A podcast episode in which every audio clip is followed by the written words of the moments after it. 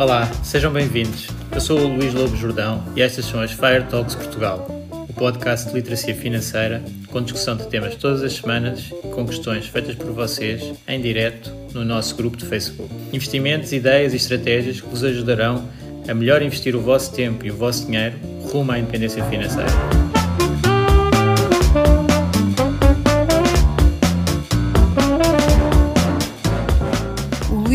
Jordão trabalha nos mercados financeiros há mais de 20 anos. É um analista financeiro certificado pelo CFA Institute, criou o maior fundo português de ações e é atualmente responsável pelos produtos Stoic na SGF. Todas as opiniões expressas pelo Luís e eventuais convidados são exclusivamente suas e não refletem a opinião da SGF ou do CFA Institute. São ideias à data de gravação e estão sujeitas a alterações. Todos os investimentos envolvem riscos. Este podcast tem um intuito meramente informativo e não deve ser tomado como base para decisões de investimento.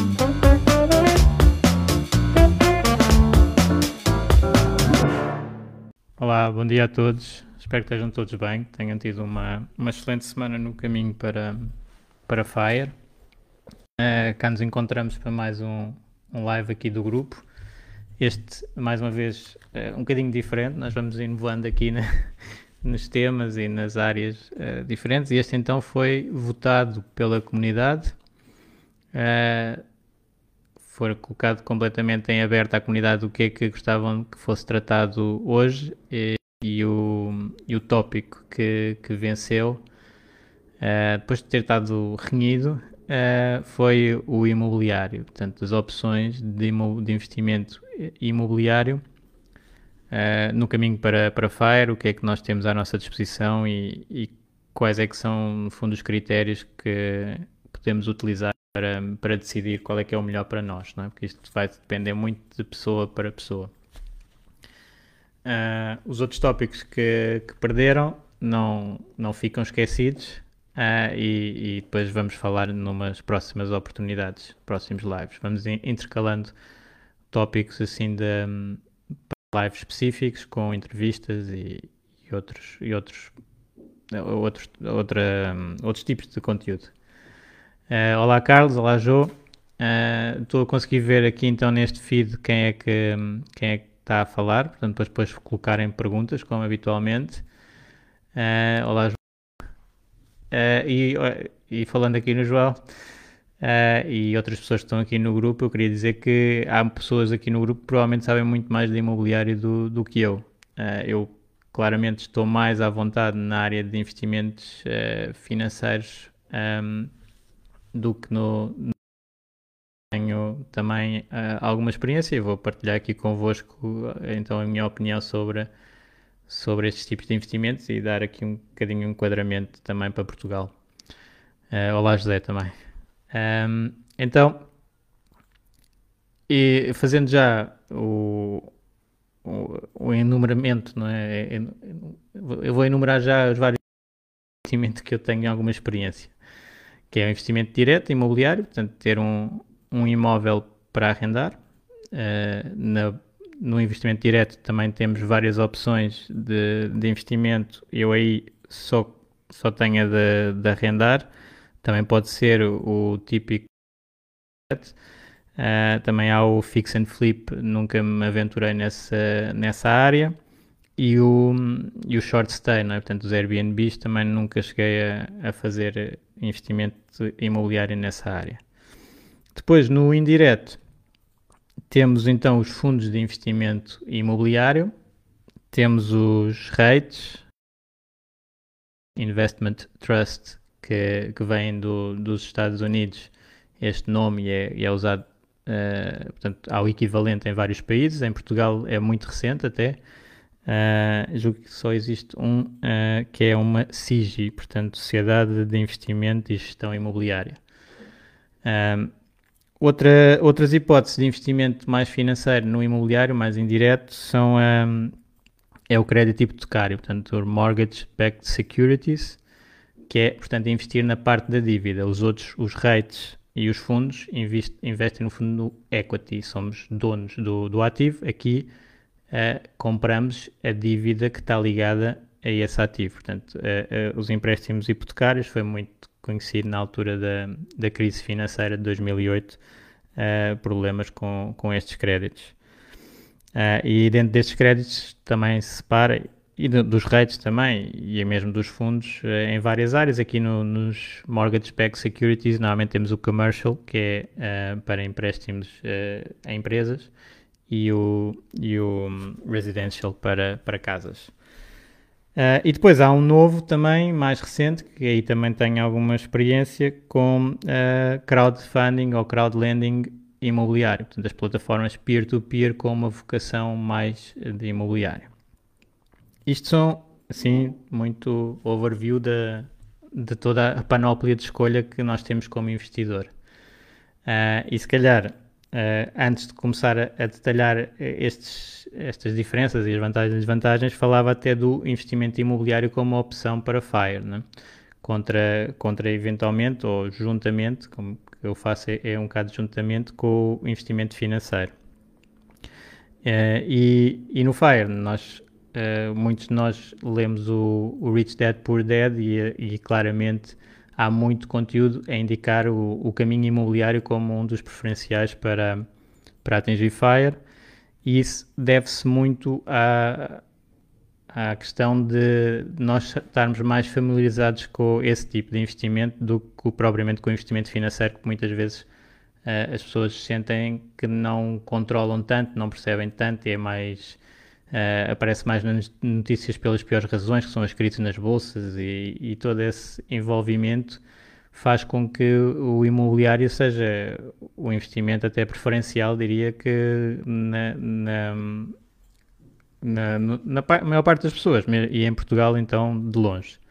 Portanto, as pessoas estão muito mais habituadas, fizeram a compra da, da casa própria, tipicamente em Portugal uh, acontece isso, e depois sentem-se mais à vontade para fazer um investimento num imóvel que uh, depois possam pôr a alugar. E, e esse, esse investimento também tem uma vantagem grande uh, em termos de cash flow, não é? Portanto, das pessoas logo a seguir a fazer o investimento, eventualmente uh, vão ter as obras para recuperar o, o imóvel ou, ou, compram logo algo remodelado e colocam no mercado e automaticamente uh, ou rapidamente, ou depende também das escolhas e do risco que é, que é colocado nesse investimento, mas conseguem alugar e começar a receber um rendimento desse, um, desse investimento. Muitas vezes uh, nos mercados financeiros essa rentabilidade não se vê tão diretamente, não, é mais muitas vezes mais apreciação de capital do que rendimento regular, embora se eu comprar uma ação não é, de uma empresa tem dividendos e portanto vou ter esse rendimento regular, mas o, tipicamente o mercado imobiliário, essa proporção de yield, no fundo, de, de rendimento uh, normal do, do imóvel é muito mais visível e muito mais. É, pronto, cai logo na conta, é um pinga-pinga, chamado pinga-pinga, nas ações não acontece tanto. Portanto, muita, muitas ações nem pagam dividendo, ainda estão na fase de crescimento, reinvestem os lucros e, portanto, não, não se vê isso. Quando se investe também em fundos, uh, normalmente os fundos reinvestem os dividendos que recebem, portanto, a pessoa também não vê esse montante uh, a cair na conta uh, e portanto é mais nós conseguimos mais facilmente ver o resultado do nosso investimento rapidamente quando se faz imobiliário e isso psicologicamente é, é muito importante uh, e por isso muitas pessoas gostam dessa, dessa situação.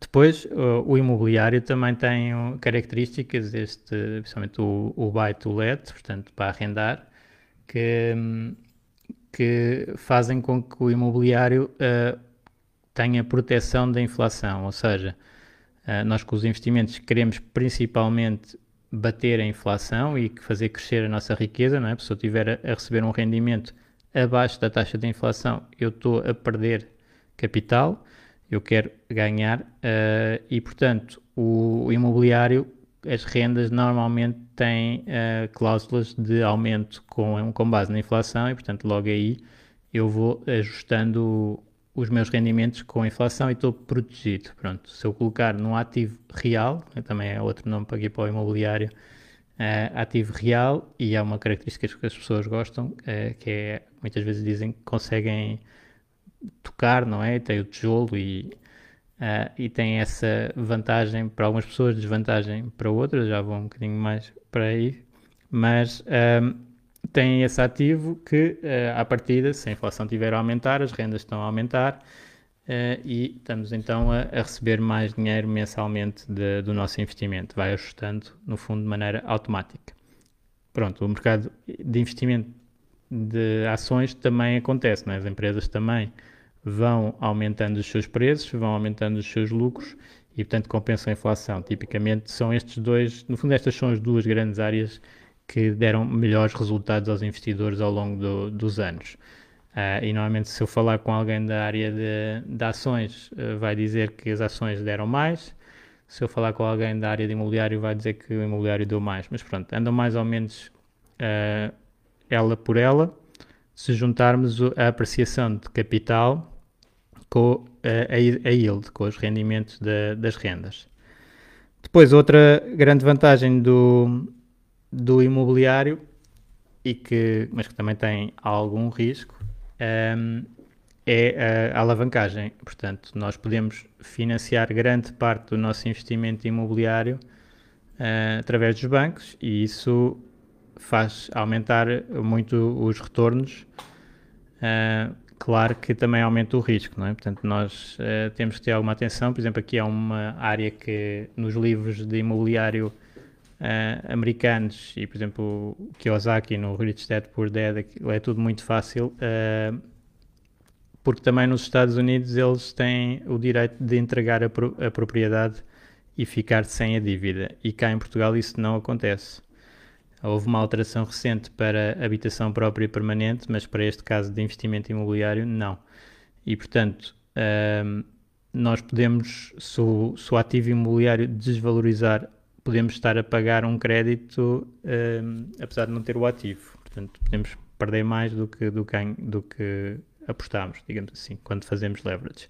Mas claro que uh, neste momento com, com regras uh, que existem por causa da última crise uh, no investimento em, em, habitação secundária, portanto, para arrendamento, ou um, que o enquadramento típico para o, para o arrendamento, um, nós podemos pedir emprestado 80% do, do valor. Portanto, temos que entrar com a entrada tem que ser de 20% e o, o banco, à partida, se cumprirmos outros critérios, claro, uh, empresta os outros 80. Portanto, eu consigo um, alavancar muito mais o, o, meu investimento do que nos mercados financeiros, onde uh, também conseguimos, em alguma medida, às contas margem, não é? Que agora até se falou muito por causa dos, do, dos Robin Hoods e etc. Mas uh, das Giros e Interactive Brokers, tudo tem uh, conta margem,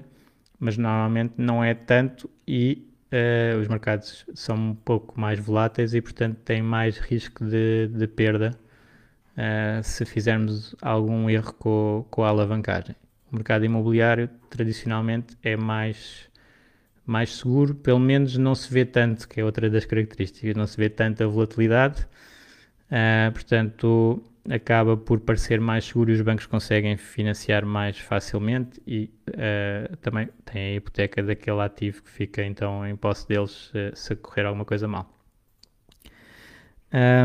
Claro que aqui temos uma, uma questão de no, no imobiliário e, entrando um bocadinho no, no direto versus indireto, mas também no, no imobiliário versus investimentos financeiros uh, da atividade e da passividade, não é? Portanto, nós normalmente queremos o, no FIRE, uh, focamos muito os rendimentos uh, passivos e o imobiliário,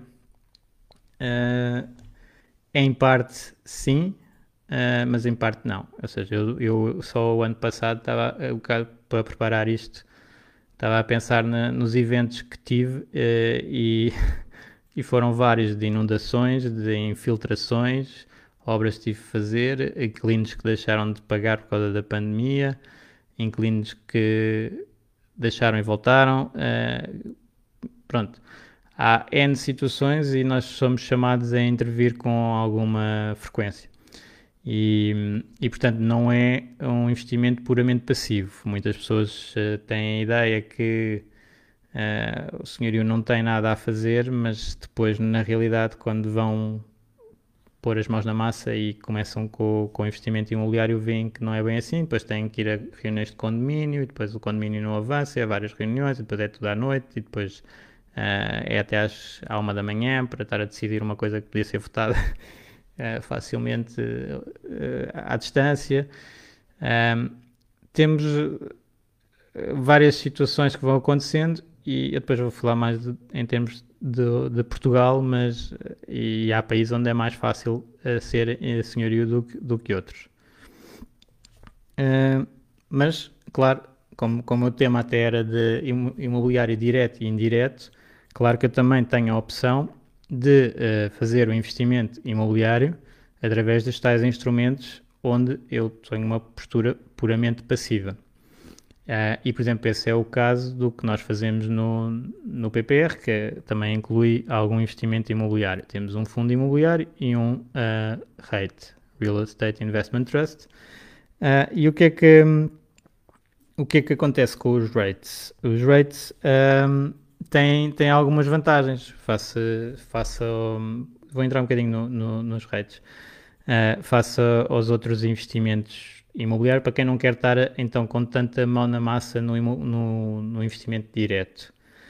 Uh, os REITs têm liquidez porque são cotados em bolsa, portanto, o REIT basicamente é um fundo imobiliário, é uma empresa, uh, compra imóveis, aluga-os, arrenda-os, aliás, o termo técnico é esse, arrenda-os uh, e tem a obrigatoriedade de distribuir mais de 90%, isto é nos Estados Unidos, Portugal nem sei bem qual é que é a taxa, mas uh, eh, 90% dos uh, rendimentos uh, sob a forma de dividendo. Portanto, na Bolsa, quando se vai ver esse setor dos rates, eu falei aqui dos setores há, há uns podcasts atrás, esse setor tem taxas de dividendo, dividend yields, bastante altas face ao, ao mercado. Porquê? Porque distribuem muito mais. Ou seja, se calhar se eu tiver uma eh, uma empresa como a Apple ou uma situação dessa que tivesse a distribuir 100% do seu dos seus lucros, até a taxa de dividendos seria bastante alta e estaria ao nível aqui do, dos rates. Não, não, sei exatamente as contas, mas o que acontece é que as empresas tipicamente,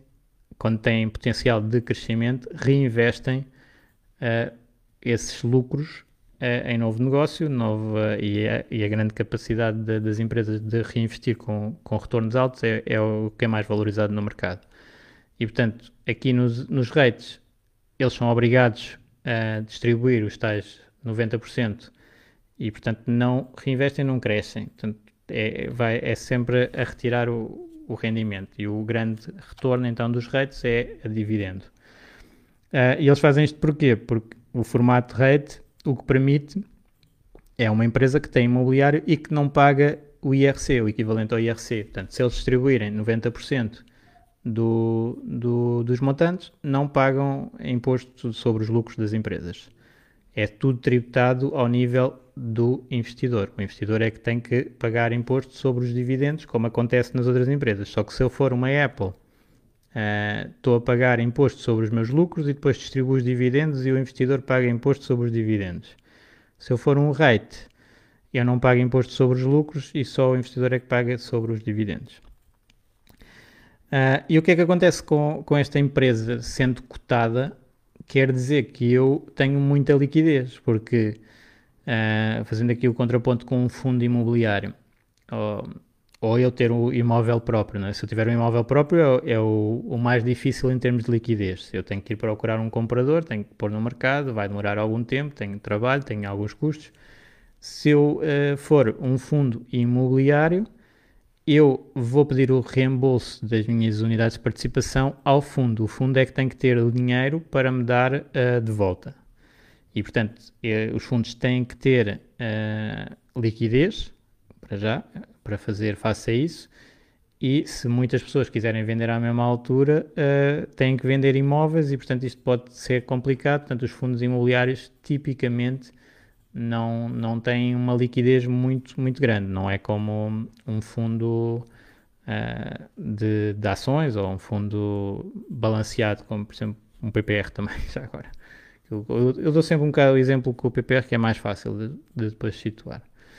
E, e portanto, o fundo imobiliário tem que uh, ser o próprio fundo a dar-me o capital de volta. Num REIT, não, pode ser outro investidor. Portanto, é, é um mercado secundário. Eu, o REIT tem lá os ativos e eu, se vender, vou vender a outra entidade que queira comprar. Portanto, pode estar depois o valor dos ativos dentro do rate a prémio ou desconto face a este valor que é negociado na bolsa. Se toda a gente tiver muito entusiasmada com os mercados e com o rate em específico, ele vai estar a prémio, ou seja, eu vou pagar um pouco mais do que o valor que está lá dentro do, do da empresa, neste caso.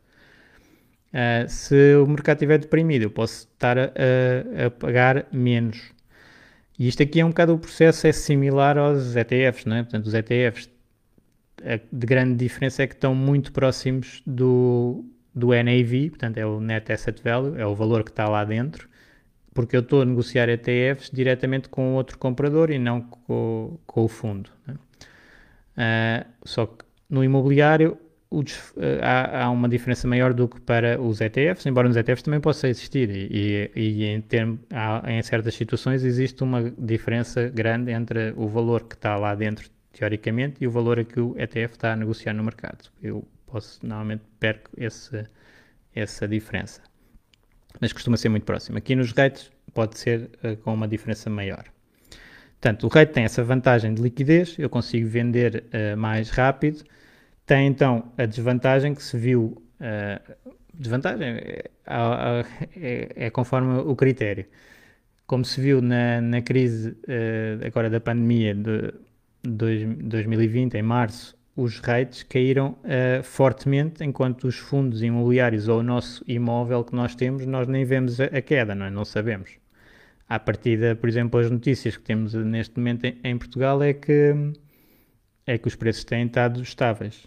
Portanto, não, há, uh, não tem havido uh, quedas nos preços, mas os rates, como são negociados em bolsa, uh, e, e, já vou falar dos tipos de rates, mas têm uma, uma exposição económica forte, caíram, caíram fortemente, caíram mais do que o mercado acionista na, nessa crise e ainda não recuperaram, enquanto o mercado acionista como um todo já, já recuperou.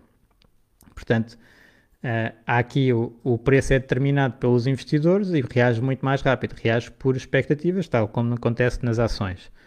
Uh, os fundos imobiliários, outra maneira direta, são uh, avaliações. Portanto, há avaliadores que vão ver quanto é que vale cada imóvel e o fundo vai ajustando com base nisso. Portanto, e a avaliação é, julgo que é uma por ano. Uh, e depois é a média de, de alguns avaliadores, dois ou três.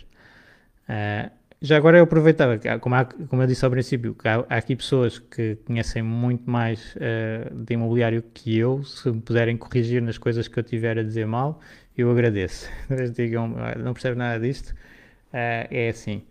Portanto, eu aqui, uh, a ideia que eu tenho é, na avaliação dos fundos, todos os anos tem que ser feita uma avaliação e acho que são dois avaliadores e, e fica a média dos dois.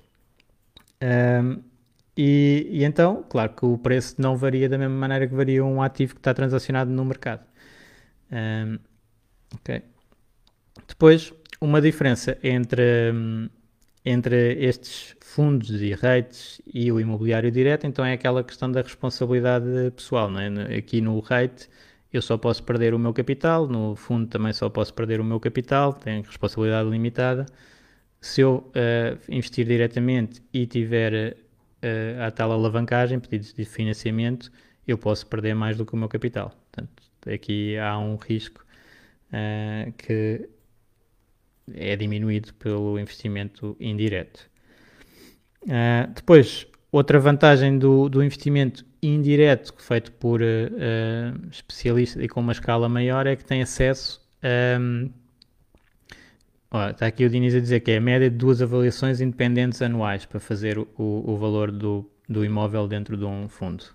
Obrigado, Diniz. Uh, e então, uh, eu, como, como estou dentro de um fundo com uma escala diferente, tenho acesso a imóveis diferentes do que eu como particular, não é? Portanto, uh, aqui Uh, depois temos o contraponto que eu já vou a seguir com, com os custos, mas uh, temos uma gestão que está, para já, uma gestão profissional na área do imobiliário, portanto, pode trazer vantagens, e depois a própria escala do investimento pode trazer vantagens.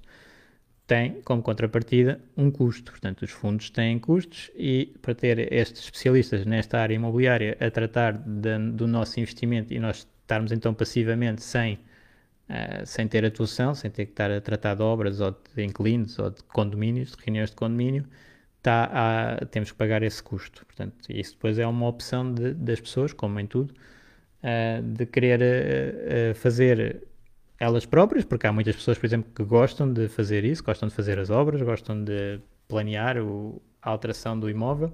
Há outras pessoas que querem uh, o rendimento financeiro, querem aquele tal um, retorno e não querem ter essa atividade, querem ter outras atividades, gostam mais de outras coisas. Portanto, aqui é a, a tal uh, opção de cada investidor que, e não há uma resposta certa pronto, para esta questão de investimento direto ou indireto ou gestão mais passiva, mais ativa em, e, em qualquer área.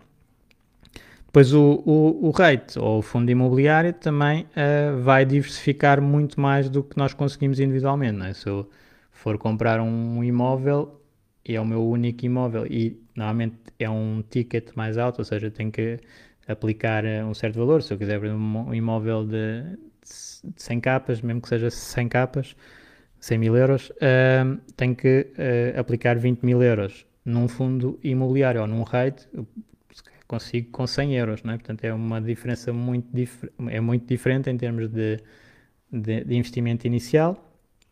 Um, que, que então também depende do investidor, o que é que quer fazer. Um, a desvantagem, desvantagens destes fundos, então como eu já fui um pouco abordando, é que eu perco o controle, não é? Eu se, uh, se alguém, se, eu conheço bem uma zona, por exemplo, da, da cidade e, e sei que aquele imóvel um, tem muito potencial, eu posso ir lá e fazer eu e as obras e, e os financiamentos e, e, sei exatamente os termos do negócio e estudo e, e se calhar consigo uma rentabilidade maior. Uh, ou não, pronto. E se for feito através de um fundo, é, a decisão é, é subcontratada. Eu já não, estou envolvido aí, não tenho o controle e uh, são as pessoas do fundo que vão, ou do rate, que vão decidir. Depois tem os custos. E aqui é que também, como em muitas outras áreas, os custos podem ser compensados pela estratégia, pelas oportunidades extra que se consegue dentro de um fundo que não se consegue individualmente, uh, ou não. Portanto, há, há de certeza para várias, várias situações diferentes. Portanto, há, há fundos que têm alguns resultados melhores do que outros, portanto, e os rates também, e, e há rates que são expostos a uma área uh, que têm estado a ter mais crescimento, outros que são expostos a outra área, portanto, há muitas, muitas situações diferentes. Alertava aqui para a parte de eventuais conflitos de interesse também, porque eu sempre, isto acontece em qualquer situação também, com uma empresa também tem isto. Uh, os gestores devem atuar no sentido dos interesses dos acionistas, mas eles até podem nem ser acionistas, são só uh, são assalariados a, a, fazer a gestão e podem estar a maximizar a sua gestão e os seus salários, os seus bónus e não os interesses dos acionistas. Acontece nas empresas cotadas, nas outras empresas na, e nos rates também e nos fundos também. Portanto, em toda essa pode haver eh, situações dessas. Um, depois, em termos do, dos rates, como eles têm que distribuir a tal 90% eh, do, um, dos dividendos, o mecanismo de crescimento de um rate é um bocadinho diferente das ações normais, não é? Porque se a ação, se uma empresa tiver um potencial de crescimento, ela vai não distribuir tanto e usar os fundos que ficam retidos para fazer esse crescimento, como eu estava a explicar há pouco. O rate tem que distribuir, portanto, se o rate encontrar uma oportunidade de investimento, vai ter que ir ao mercado, emitir novas ações, eventualmente a pessoa pode não ser uma altura oportuna para, para o investidor e vai ser diluído, ou seja, a sua posição na empresa uh, vai ser mais pequena, ou então tem que entrar com capital naquela altura para esse crescimento um, e, e, pronto, tem, tem esse custo de oportunidade de, do capital. Portanto, temos esta, esta situação. Uh, depois, em termos de fundos e rates e mais rates, portanto, há, há mais opção. Aqui também posso falar um bocadinho eu, do, dos os rates. Um, nós no, no, PPR, por exemplo, temos um fundo que é mais ligado à economia portuguesa, portanto, é, é um fundo português de investimento, e temos rates globais diversificados, portanto, numa estratégia puramente passiva de, de investimento imobiliário.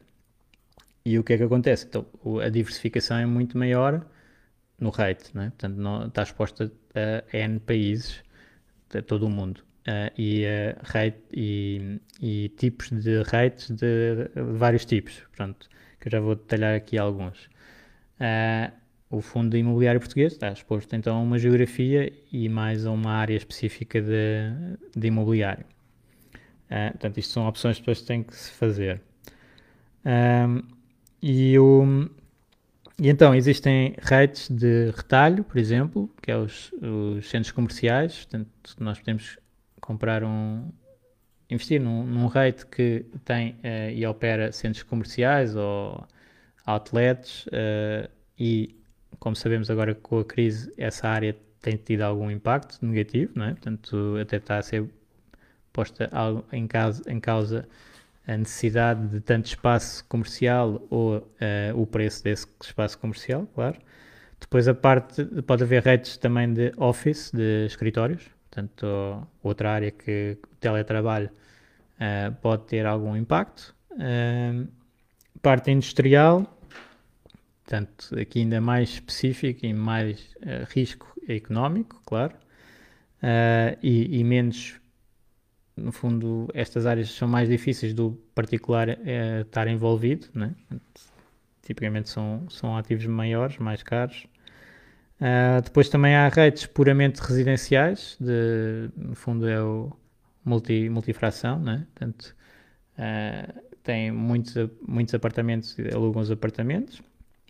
Uh, redes de saúde, de hospitais, por exemplo, e de lares e de residências assistidas. É, é, também é uma área aqui que se calhar está com mais, mais crescimento. Uh, e depois uh, também há aqueles um, espaços de, de storage, de arrumos, portanto, arrecadações. Uh, nos Estados Unidos vê-se mais, aqui em Portugal também já se vê alguns locais onde pronto, alguém opera aquele espaço e as pessoas guardam lá a sua tralha, não é? Aqui no, no, no Fire nós tendemos a ser, tentar ser mais minimalistas, uh, mas nos Estados Unidos isto tem crescido imenso com o consumismo, portanto as pessoas vão guardando as coisas, guardando, guardando, e, e estes espaços de storage uh, têm bastante procura. E depois outro tipo de rates é os hotéis, portanto os hotéis então foi uh, uma das áreas mais afetadas agora na pandemia, e, mas existem redes especializados nesta área. Eles normalmente o rate não pode operar o hotel, tem que entregar eh, a operação a outra entidade. Uh, depois como é, que se, como é que se avalia isto tudo? Como é que eu sei se o rate é bom ou mau? Isto é um bocadinho como, como as ações com técnicas de, de valorização, uh, tipicamente os rates uh, nós podemos fazer pelo dividendo também, mas tem, tem alguns riscos. Um, e, e podemos uh, analisar o, o NAV do, do, tal rate contra o preço de mercado e ver se a avaliação está muito otimista ou muito, ou muito pessimista, está, está a prémio, está a desconto uh, e eventualmente fazer apostas nessa área. Como eu disse, eu não, não tenho feito nada disso, é, tem sido puramente passivo em termos de imobiliário dos rates uh, e, e fico com o mercado todo uh, nessa área e diversifica o, o PPR. Pronto. E já agora a dimensão do, do imobiliário dentro do, do PPR anda por volta dos 5% do fundo, portanto é um, é um valor relativamente baixo. Aqui também há uma consideração que nós temos que tipicamente os nossos investidores já estão bastante expostos a, a imobiliário, as pessoas em Portugal uh, tipicamente têm casa própria, não é? Um dos países onde a taxa de casa própria é mais alta.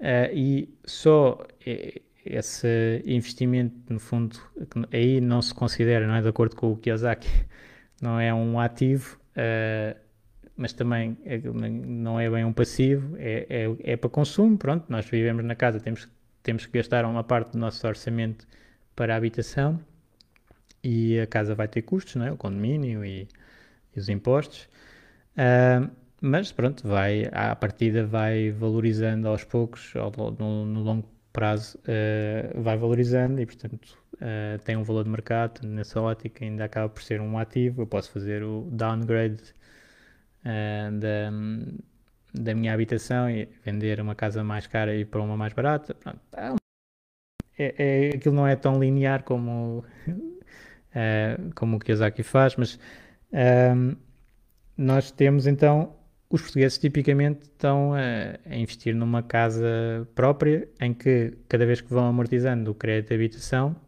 uma parte é juro, mas outra parte é capital. E, portanto, é uma poupança quase forçada dos portugueses, né? que é forçada porque não há muitas opções de arrendamento, mas uh, os, e, e, então cada vez que fazemos uma, uma, um pagamento de, de uma prestação, estamos no fundo a investir no capital dessa casa para o futuro. E quando chegar à idade da reforma, tipicamente os contratos de crédito de habitação acabam, o que agora uh, já limitaram outra vez, houve uma altura que não estava, mas acho que é aos 70, 70 anos, mas não tenho certeza, se alguém souber pode pôr aí nos comentários. Uh, aos 70 anos eu deixo de ter essa despesa uh, e portanto esse capital fica livre para a minha reforma, não é? Portanto eu uh, consigo então ter essa avaliação, essa, esse valor extra e até já existem algumas opções de reverse mortgage que é eu pedir financiamento sobre a minha casa, portanto, retirar algum dinheiro da casa na, mais tarde, portanto, poder viver então desse, desse equity que eu criei na, na casa. Uh, e então, passava aqui para o, para o tópico de Portugal. Se calhar vou só aqui ver eh, as perguntas entretanto. Peço desculpa que ainda não estive aqui a ver, estava aqui concentrado. portanto, investimento. Ok, a Jo está a dizer que uh, a questão que surge é o momento e a oportunidade que poderá surgir com o final das moratórias. Uh, sim, uh, claramente um dos drivers de, do imobiliário são os rendimentos das pessoas, não é? Portanto, e os rendimentos vão, ter, vão estar afetados. É? Nós estamos a conseguir suportar a, esta crise em alguma medida, mas quando, quando essas moratórias acabarem, se as pessoas ainda tiverem uh, sem conseguir recuperar o rendimento que tinham antes, se calhar vão ter mais dificuldades e que é capaz de surgir oferta no mercado imobiliário.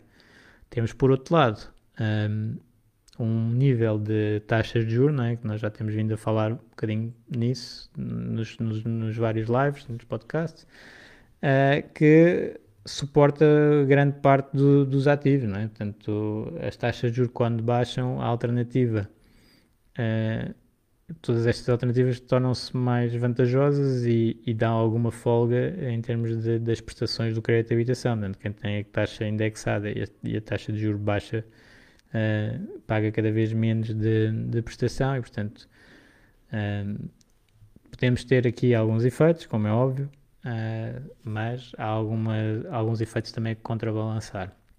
E por isso é que também não se tem visto tantos problemas, mas o final das moratórias é claramente uma altura em que, em que vai ser mais difícil para, para muitas famílias e isso pode trazer os preços para baixo, como é óbvio. Um, aqui o investimento em redes, pronto, é o que eu estive a falar. Um, aqui do fundo do BEST não, não vou a falar sobre um fundo específico, mas uh, tem que se investigar o que é que, o que, é que está lá concreto e a gestão, se é boa, se não. Uh, ter a, a, análise de um fundo como outro qualquer. José diz que tem investimento direto, que é apartamento alugado, mas procura alternativas sem este tipo de envolvimento. Resolver problemas, pagamentos, reparações. Pronto. Aqui também no, no direto, também uh, já agora é possível não estar uh, completamente direto, ou seja, também há entidades que fazem a gestão do nosso investimento direto por uma percentagem das rendas normalmente, portanto também conseguimos uh, ajustar aqui o nosso envolvimento em alguma medida. Claro que vamos estar sempre bastante mais ligados do que se for um fundo ou um rate, é? Portanto, um, e, e, normalmente a ideia aqui é diversificar, a não ser que a pessoa tenha uma grande especialização numa área, não é? E goste muito de fazer estes imóveis, o ideal é, assim, se calhar, manter um, um imóvel alugado e depois uh, partir para outros tipos de investimento na área imobiliária para diversificar. Um,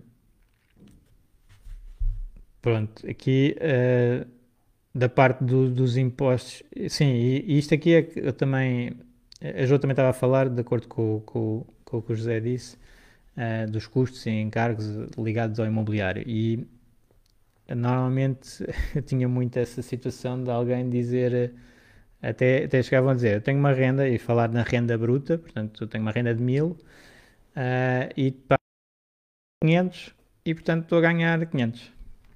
E depois, estava, isto estava completamente errado em termos financeiros. Porquê? Porque os 1000 era bruto, portanto, ia tirar os 28% e já só estava a receber 720.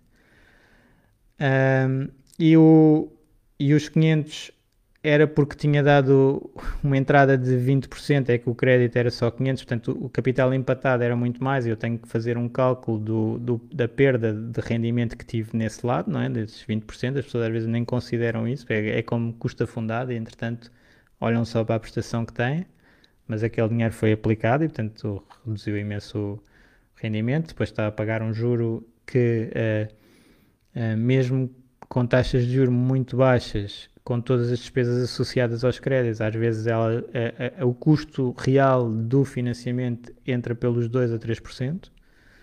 Um, e, e depois há a opção, que eu ainda não falei também, da, da taxa variável ou taxa fixa. E, e, claramente, se fizermos variável, temos um risco grande não é? de, de, entretanto, as situações alterarem a nossa prestação poder aumentar significativamente. Claro que vai ser mais barato nesta fase provavelmente no, nos próximos anos vai-se manter as taxas baixas, mas não estão em, em, níveis mínimos, não sei se não, não irão subir no, no futuro e portanto num crédito de habitação a 30 anos ou 40 anos uh, pode, podem subir. Uh, e depois uh, não contam com, normalmente não se conta nessas conversas, né? Os investidores imobiliários depois contam com isto tudo, mas eh, com o condomínio Uh, portanto, esses mil que já estavam em 720 só por causa dos impostos e ainda houve uma, não, nem disse antes, houve um custo alto de transação, não é? Que os custos, os, imó os imóveis têm um custo de transação bastante alto, uh, enquanto, por exemplo, nos fundos uh, fala-se comissão de subscrição que nós isentamos e montes de fundos isentam, mas a existir é 1, 2%, uh, e num, num imóvel, quando eu vou comprar, normalmente não deve ser menos que 3, 4. Portanto, o custo de entrada é, é, esse. Claro que depois é diluído ao longo dos anos, tal como nos fundos também é diluído ao longo dos anos, só se paga uma vez esse custo.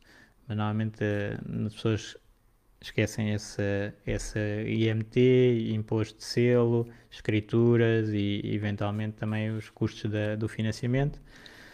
Um, e, e, depois ainda tem o condomínio, ainda tem o IMI anual uh, e ainda tem que tem, tem que se calcular a, a percentagem de tempo ou dar um, uma provisão para uma percentagem de tempo que o imóvel não vai estar alugado, portanto, troca de inquilinos, uh, pode estar ali um mês, dois meses, tem que se, pelo menos pôr um custo para isso. Depois tem os custos que nós também se comprarmos uma casa, isso vê-se muito, uma casa nova e colocarmos a alugar ok, nos primeiros anos não vamos ter custo nenhum de manutenção, mas depois vamos ter, não é? Portanto, tem que se contar com, com isso, porque há reparações que se vai ter que fazer. E se juntarmos esses custos todos, a taxa de rentabilidade, que à partida parecia, ok, estou a ganhar 10% de renda bruta, e agora já nem, nem, nem encontramos disso, né?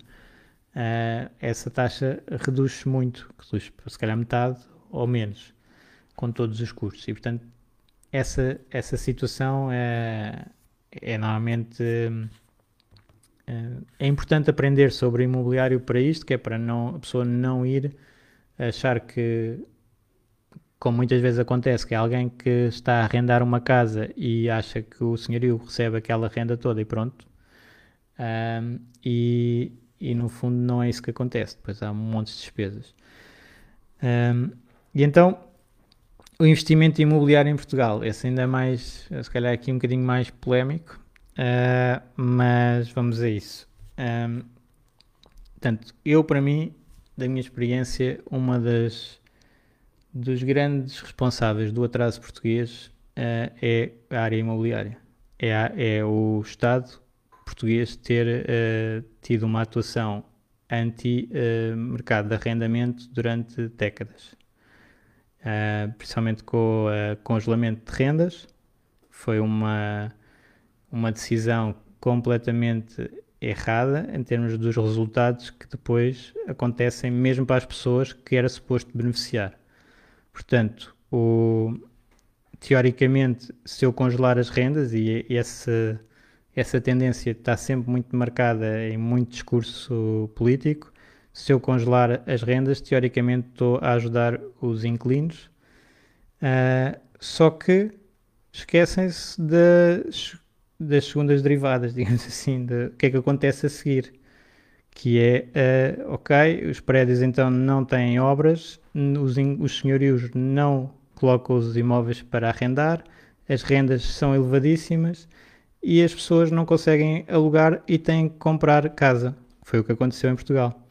E então ficámos com as cidades, centro das cidades, despovoados, também a estragar as cidades, porque as cidades são para ter pessoas lá dentro. Uh, e, as pessoas, e, e depois estivemos a construir uh, prédios e prédios e prédios nos arredores das cidades para as pessoas comprarem com financiamento bancário de dinheiro que Portugal não tinha e que teve que pedir emprestado lá fora. E, portanto, endividamento internacional de Portugal. E uma criação de um, de um mercado imobiliário que, pronto, tem, tem muito, muito a favor, mas não é, não é um bem transacionável, não é um bem que, se, que faça concorrência com outros países enquanto outros países estavam a, fazer isso, de, a, a, evoluir a sua economia para bens transacionáveis e a competir no mercado mundial, tentar ser competitivos, nós eh, gastámos muitos recursos no local, no, no, dentro do país, em imóveis. Em imóveis que depois que era um excesso, não é? Porque se nós temos o, os imóveis no centro da cidade eh, desocupados e depois vamos construir fora da cidade, estamos a gastar o dobro uh, numa área que pronto, fica feito, tem, temos os tijolos, né? mas uh, cria imensas ineficiências. E depois, esta, esta desocupação do centro da cidade por causa das rendas uh, congeladas, a falta de oferta, fez com que então as pessoas fossem para fora e indo para fora criaram imenso trânsito a ir para trabalhar para a cidade todos os dias e depois construir-se autoestradas e as pessoas estarem paradas nas autoestradas uh, a perder tempo e produtividade completamente destruída por isso em termos de país. Portanto, já viram que a, a, minha ideia de, de imobiliário em Portugal é, é, esta. O imobiliário devia ser muito mais uh, favorável a uma relação entre as partes uh, sem o Estado se estar a meter uh, demasiado. E o Estado o que tinha que fazer era uh, agilizar os processos legais, que é outro dos problemas. Portanto, nós temos montes de situações e quando se vai a fóruns de, de senhorios, vê-se o problema que tem, que as pessoas nem conseguem perceber como é que têm que atuar e os custos dessa atuação são elevadíssimos e a, a demora é é, é muito grande. E, portanto, este atraso uh, prejudica toda a gente. Depois, ainda por cima, uh, são colocados os senhorios a fazer uh, de apoio social aos inquilinos, quando isso é uma clara função do Estado, não é do, dos senhorios. Portanto, aqui, e até da parte constitucional, eu diria que já devia ter sido alterada esta situação há imenso tempo, porque o direito de propriedade também é, uma, é protegido constitucionalmente e está a ser atacado há cinco décadas, nesta, neste caso. Houve, depois tivemos alguma uh, abertura que fez dinamizar o mercado de arrendamento há uns anos, até por força da Troika. Por força da, da Troika, tentou-se colocar o mercado de arrendamento mais ao nível dos outros países europeus e eu aqui nunca consigo compreender como é que nós não copiamos os países que têm mais sucesso e estamos sempre a copiar os que têm mais problemas. E portanto, no imobiliário, uh, vamos a um país como a Alemanha ou uh, os nórdicos e este mercado é, funciona e as pessoas não têm que estar a comprar casa, alugam casa e depois, se realmente é uma decisão diferente de uh, comprar casa e, e endividar-se então para, para ter esse, esse, o imóvel é seu nome e, e fazer esse ativo. Mas na maior parte dos casos o arrendamento funciona muito bem Uh, e então os custos de habitação são muito mais baixos é? e os, os, conflitos são muito menores uh, e há muito mais investimento e manutenção do, dos imóveis. Uh, portanto, Portugal, para um investidor imobiliário, isto cria também ineficiências, ou seja, se os preços são muito altos nos arrendamentos, eventualmente consegue-se ter algum retorno, parece pelo menos ter algum retorno de capital mais alto do que no, noutros países para os investidores. Só que depois é, o problema é, é quando começam estes problemas, pronto, é, com, com os inquilinos e não se consegue resolver e aí a rentabilidade vai toda por aí abaixo.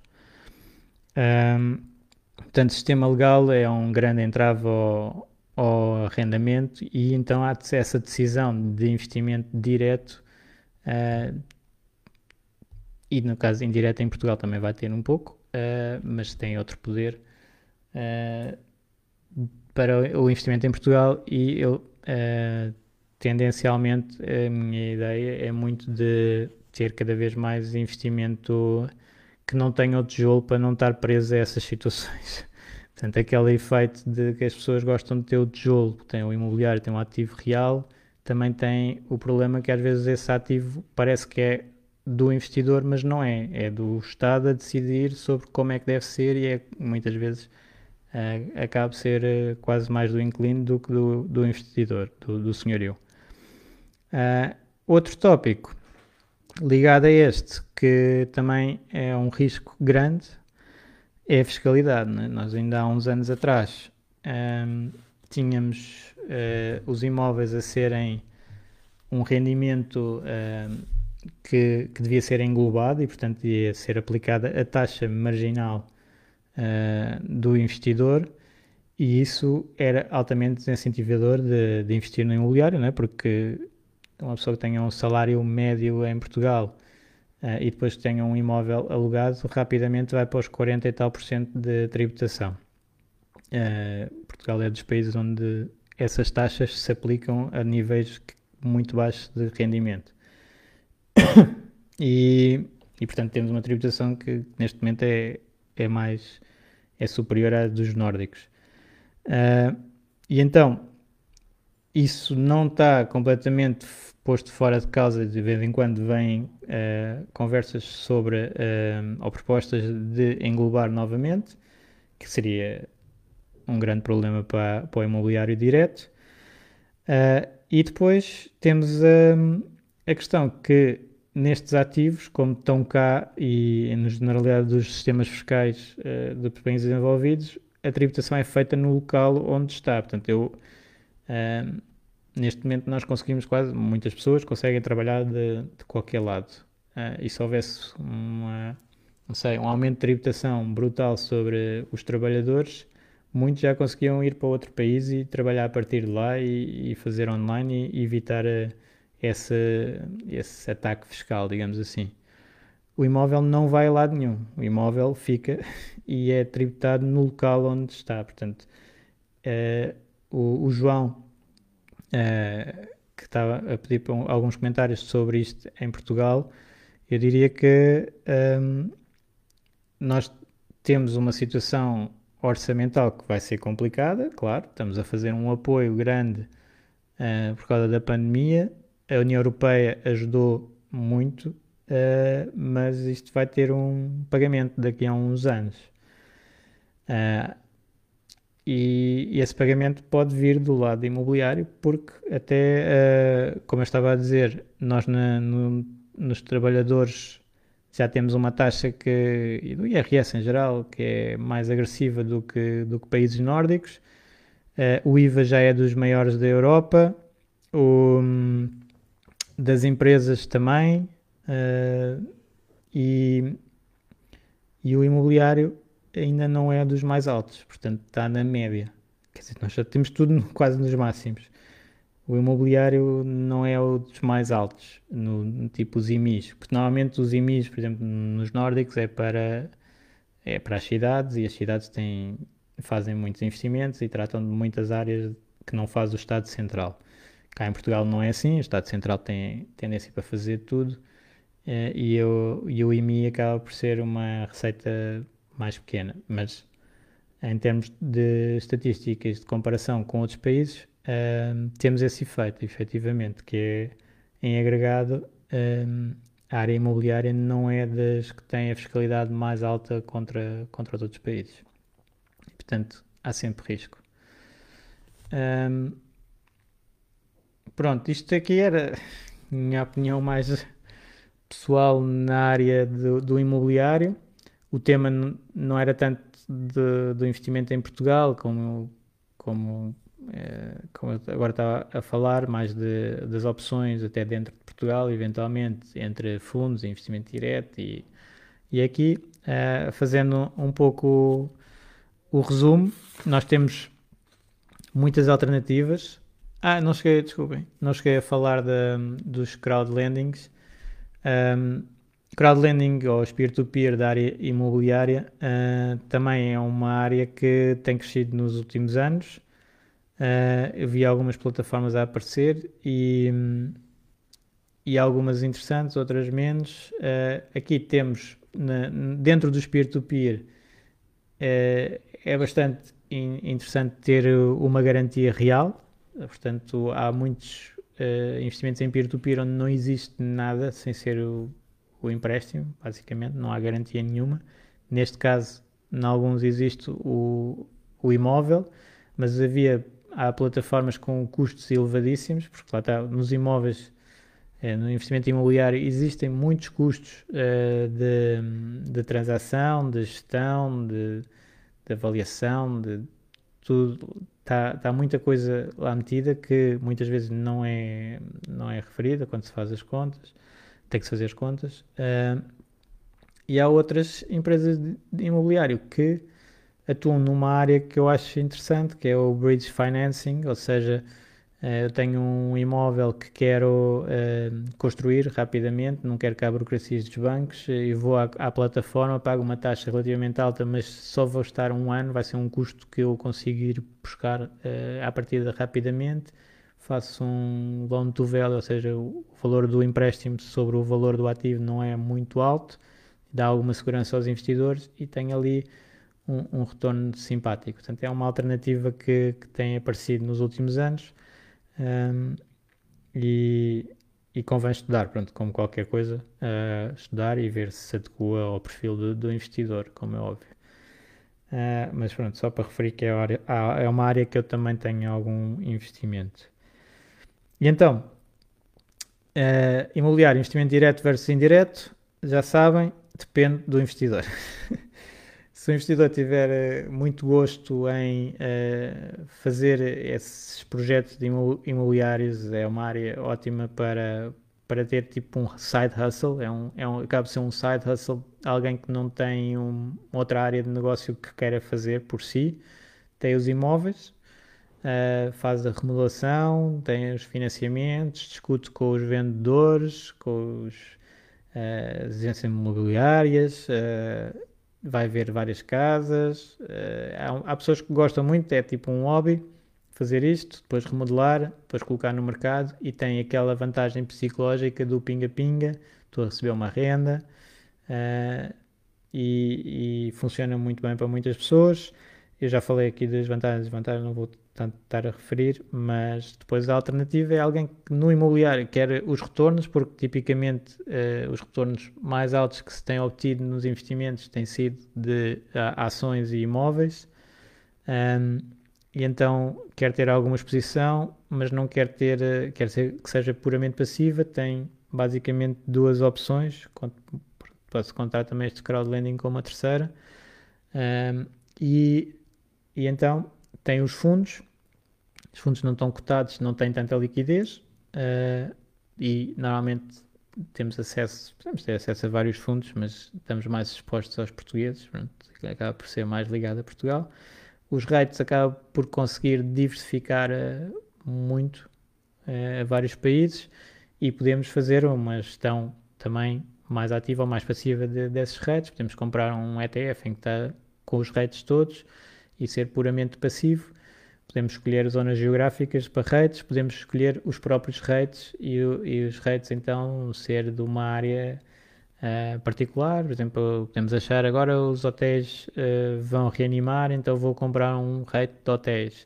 Agora, claro que isto já está tudo muito no mercado, atenção, isto é sempre a questão, tem que ser sempre vista o que é que está no preço e o que é que não está. Uh, estou só a dar assim um exemplo completamente ao calhas. Uh, e, e, posso dizer, não, eu gosto é de rates mais seguros, de imobiliário uh, habitacional, os multi, multifrações, então vou neste, ou no healthcare que uh, cada vez mais pessoas estão a ficar, a demografia é? indica que as pessoas estão a ficar mais velhas e vão precisar mais desses espaços e portanto tenho assim um crescimento futuro bastante estável. Portanto, há N opções, mais passivas, menos passivas para o investimento imobiliário depois só divaguei aqui um bocadinho na parte de imobiliário português. Não vou estar a, a repetir, pronto. Acho que o, o mercado tinha um, muito potencial. Uh, o, a política tem estado a, a, não ajudar esse potencial a ser realizado e seria para o, para o bem de toda a gente. Uh, mas uh, muitas vezes há outros valores que se sobrepõem. Então, obrigado a todos. Espero que tenha sido útil. Uh, foi uma área que eu não costumo falar tanto, mas que no Fire é, é importante e é um caminho que, que, muitos seguem. E portanto, se eu disse alguma asneirada, mandem-me mensagem, uh, eu agradeço. E espero que tenham uma excelente semana no caminho para Fire e vamos vendo então no, no grupo Fire Talks Portugal. Obrigado a todos.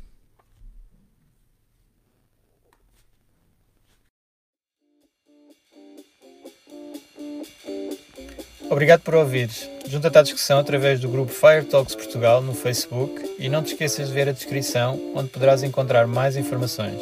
Até à próxima!